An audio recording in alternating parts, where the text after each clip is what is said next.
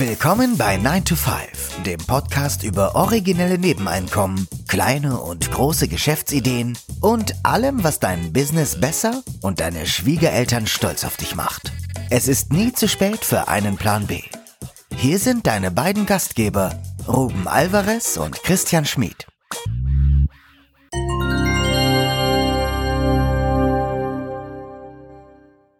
Der Titel der heutigen Episode lautet Magie. Wer investiert, wird automatisch frugal. Magie. Es gibt einen magischen Trick, den wohl viele reiche Menschen kennen, ohne dass sie sich dessen bewusst sind. Also spricht man mit Menschen, die nicht selbst investieren, hört man oft, hm, uh, you just live once, man lebt nur einmal, Fugalismus ist nichts für mich. Spricht man aber mit Investoren, die wir ja auch Asset-Sammler nennen wollen, hört man oft, dass ich habe gar keinen Bock mehr, Geld für Konsumschwachsinn auszugeben. Das reizt mich gar nicht mehr. Ich denke immer, wie viel Aktien könnte ich mir davon kaufen? Das war eine Aussage, die wir mal stehen lassen wollen. Ist das das Magische, was ich gerade umschrieben habe? Glaube ja. Ich glaube, die ich versuche gerade eine Parallele zu finden zum, zum Sport. Hm, also es gibt ja die, die sagen, ich müsste mal ins Fitnessstudio gehen. Das wären jetzt in der, in der Analogie die, die sagen, ich müsste mal investieren. Hm, es aber nicht machen. Und dann gibt's die, die ins Fitnessstudio gehen und sich das gar nicht mehr vorstellen können, das nicht zu machen. Also mit Fitnessstudio können wir einfach jetzt Sport sagen, sportliche Aktivität. Und wenn du zu der ersten Fraktion gehörst, glaube ich, ist das eher eine negativ, emotional negativ besetzte Sache.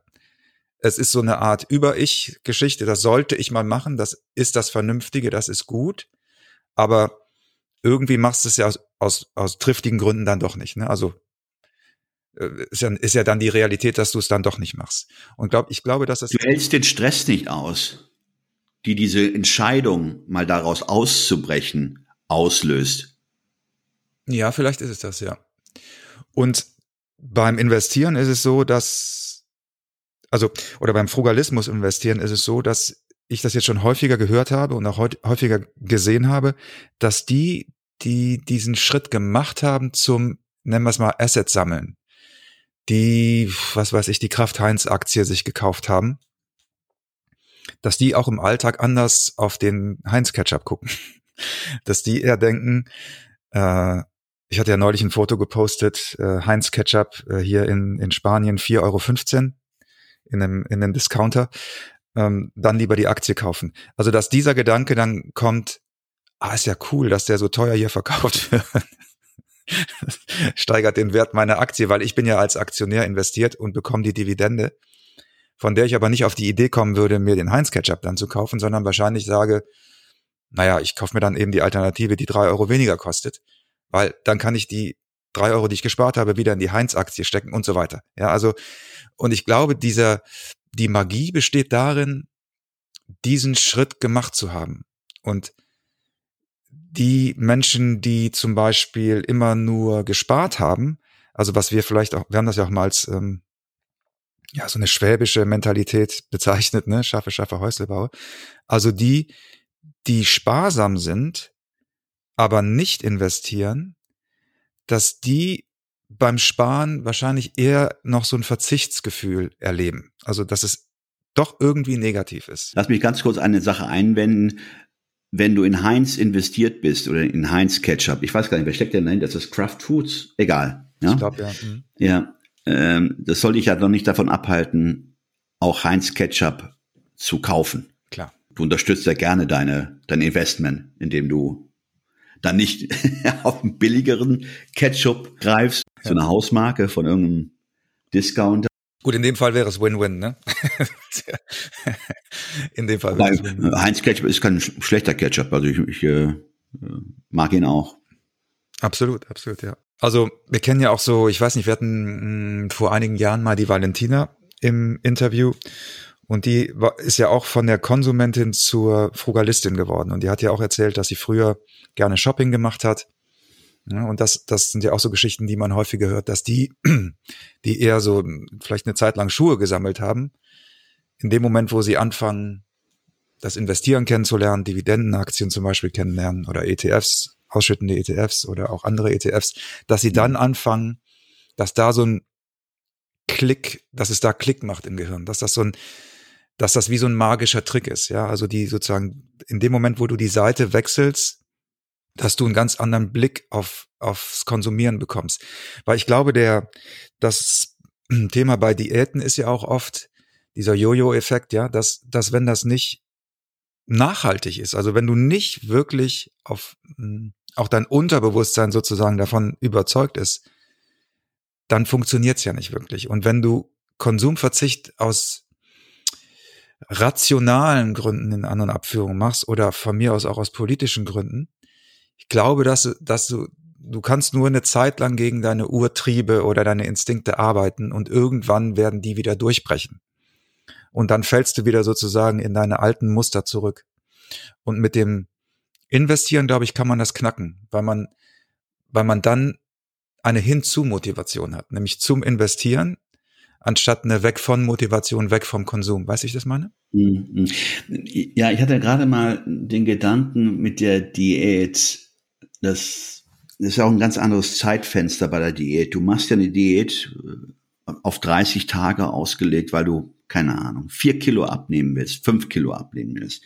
Wenn du das dann einmal erreicht hast, dann verfällst du dann in die alten Muster, und nimmst das wieder zu, was du abgenommen hast, dieser Jojo-Effekt, von dem man ja mhm. vielerorts spricht. Die Frage ist einfach nur, schaffst du es, dich so zu konditionieren, dass es nicht nur eine kurzfristige Angelegenheit wird, sondern sagst, ich stelle mein Leben um. Also ich stelle meine Diät um von mittelfristig zu oder kurzfristig zu langfristig, dass es mein eine Gewohnheit wird, diese Umstellung. Und an dem Punkt scheitern ja viele, vor allen Dingen dann, wenn sie das Ziel erreicht haben, jetzt um das bei dem Beispiel mit der Diät zu bleiben, fünf Kilo abgenommen zu haben und sagen, so, das Ding ist gelöst, jetzt kann ich ja wieder loslegen. Jetzt kann ich wieder mir die Tortenstücke rein zimmern, während beim Investieren du dann ein ganz anderes Zeitfenster vor Augen hast. Also auch einen ganz anderen Zeithorizont. Und deswegen glaube ich zum Beispiel, dass Dividendenaktien ein guter Einstieg sind, weil du da relativ schnell schon Effekte siehst. Ja, du bekommst im Zweifel nach ein paar Wochen, nachdem du die Kraft-Heinz-Aktie, bleiben wir bei dem Beispiel, gekauft hast, bekommst du ja deine erste Dividende, weil die ja viermal im Jahr ausgezahlt wird. Und dann hast 1000 Euro investiert, bekommst du ja schon, was werden die jetzt haben, so vier Prozent 40 Euro im Jahr, bekommst du ja schon die ersten 10 Euro überwiesen. Und dieses Taschengeld, das dir dann äh, auf, das auf deinem Girokonto eingeht, ich glaube, dass das, dass das im Gehirn was macht. Ja, aber dass das, dass das dazu führt, dass du zum, zum, zum Konsumieren eine andere Einstellung bekommst.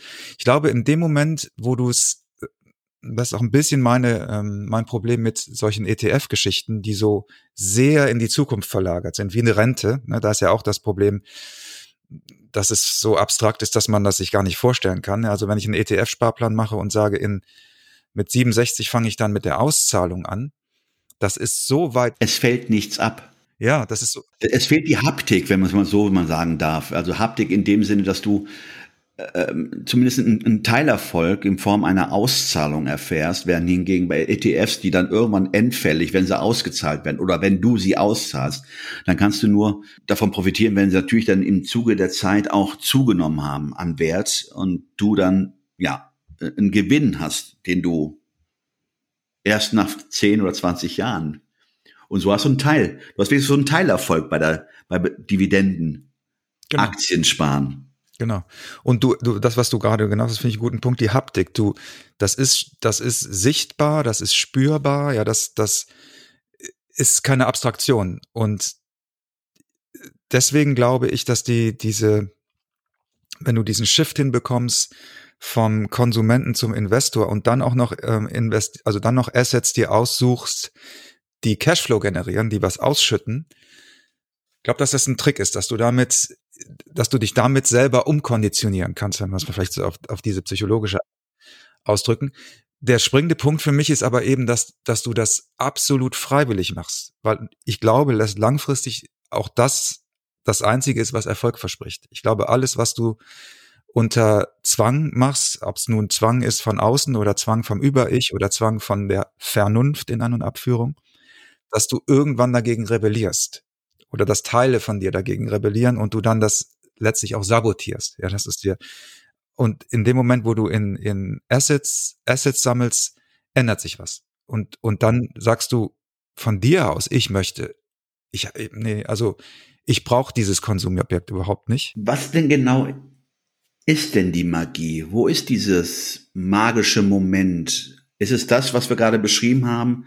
Das, was abfällt, du kannst was anfassen, du siehst den Erfolg, du kannst von dem Erfolg profitieren. Ich glaube, der, der, die Magie besteht darin, dass du ein zum ersten Mal in deinem Leben, wenn das so ist, wenn du erst zum ersten Mal investierst, den Zinseszinseffekt erlebst, der ja auch nur eine Abstraktion ist.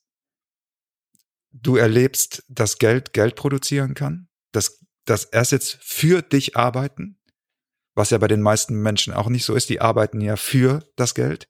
Plötzlich drehst du das um, das Geld arbeitet für dich.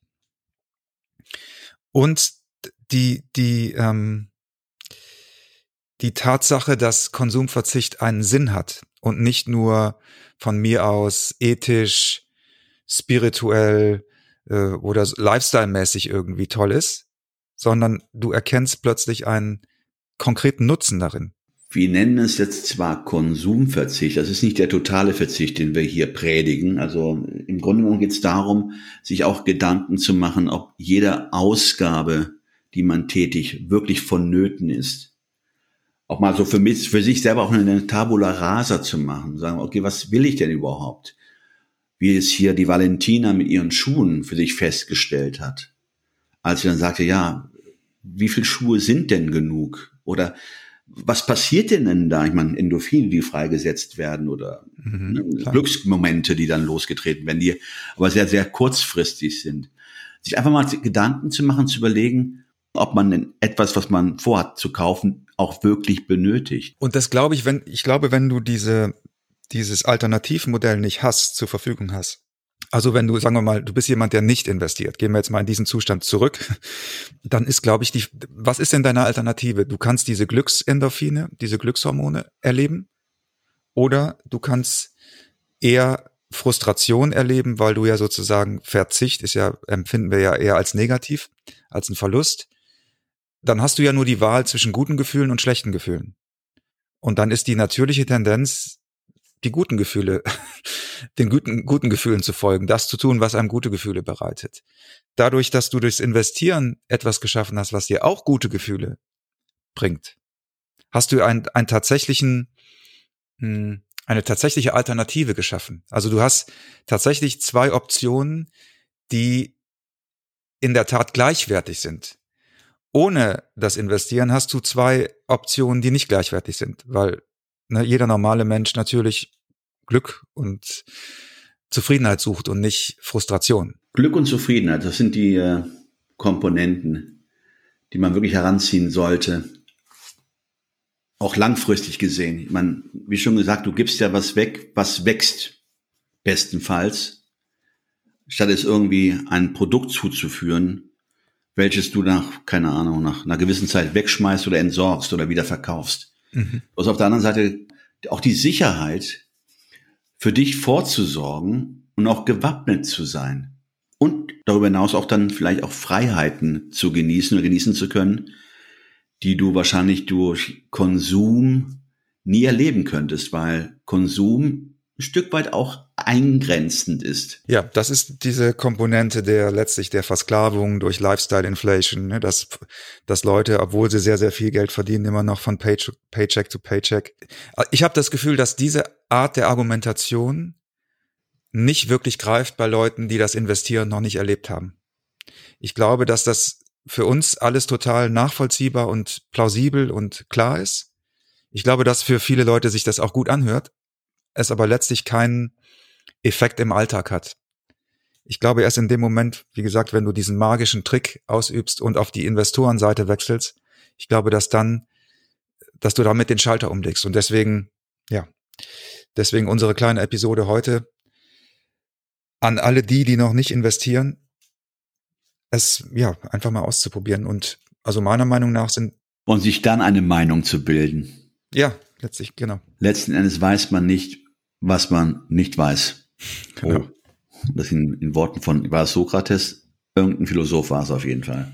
Ja. ja, wie ist eure Haltung dazu? Habt ihr den Frugalismus oder seht ihr euch als Frugalisten? Was ist eure Haltung zum Frugalismus? Und habt ihr vielleicht so ein einschneidendes Erlebnis gehabt? So ein, so ein Moment, in dem sich plötzlich alles geändert hat, so ein Aha-Moment, Aha-Effekt, so ein Moment, wo die Schuppen von den Augen gefallen sind, dann schreibt uns das doch gerne mal. Meldet euch über unsere Social-Media-Kanäle oder auch bei 9to5.de im Blog, da kann man kommentieren. Und wir freuen uns natürlich auch über Rezensionen. Wenn ihr das noch nicht gemacht habt, dann schreibt uns gerne mal eine Rezension bei Google oder auch bei den Podcast-Plattformen. Und ansonsten sagen wir bis nächste Woche. Ciao, ciao. Ciao.